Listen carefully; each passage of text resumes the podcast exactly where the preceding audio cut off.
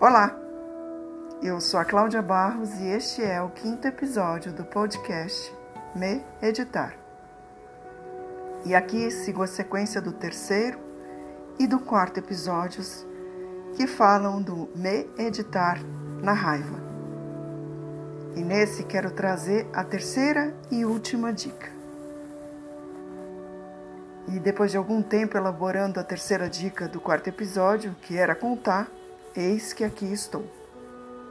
Eu, na verdade, fui contar e descobri que poderia ficar uma vida inteira contando. E percebi que, para além dos ensinamentos budistas, existe algo que a raiva tem e que pode ser interessante a gente dar aquela olhada com uma certa profundidade. E este algo é a intenção. Segundo a PNL, a programação neurolinguística, toda ação possui uma motivação positiva. E eu diria que ela, a tal da motivação positiva, é a tal da intenção.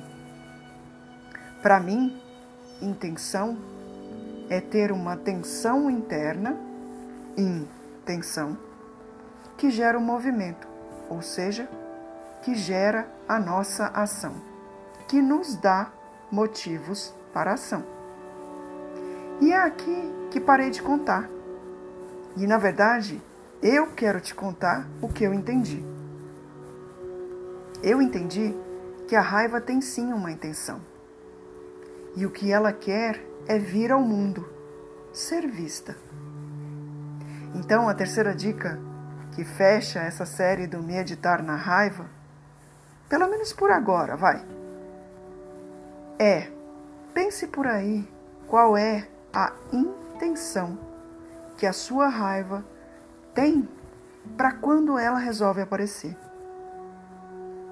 E vou dizer que por aqui eu respirei, eu contei e eu consegui acessar esse lugar que estava assim querendo me dizer: Ei, eu estou precisando ser cuidada.